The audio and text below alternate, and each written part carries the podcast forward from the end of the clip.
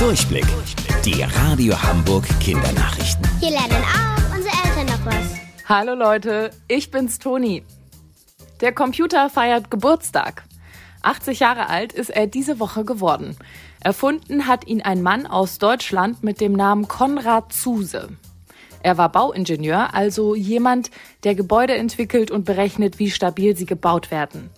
Konrad Zuse war von der vielen Rechnerei ganz schön genervt. Deshalb wollte er eine Maschine erfinden, die ihm die lästigen Matheaufgaben abnimmt. Gebastelt hat er im Wohnzimmer seiner Eltern und für seinen ersten Versuch hat er zum Beispiel einen Staubsaugermotor als Stromquelle verwendet. Aber anfangs wollte das alles noch nicht so richtig funktionieren. Erst ein paar Versuche später gelang ihm der Durchbruch mit der Z3 Rechenmaschine, der allererste Computer der Welt. Die Stunde der Gartenvögel ist gestartet. Das ist eine Aktion vom Naturschutzbund und ihr macht da ganz einfach mit.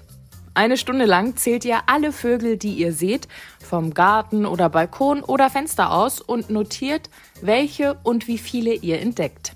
Der Haussperling treibt sich übrigens besonders gerne in euren Gärten rum. Wie der aussieht und welche Vögel ihr besonders oft entdecken könnt, seht ihr bei uns im Netz. Unter radiohamburg.de gibt's alle Infos zur Aktion und ein Video für euch. Wusstet ihr eigentlich schon? Angeberwissen. Der längste Brautschleier der Welt war fast sieben Kilometer lang. Das ist etwa so lang wie 66 Fußballfelder. Bis morgen um 13.30 Uhr. Eure Toni.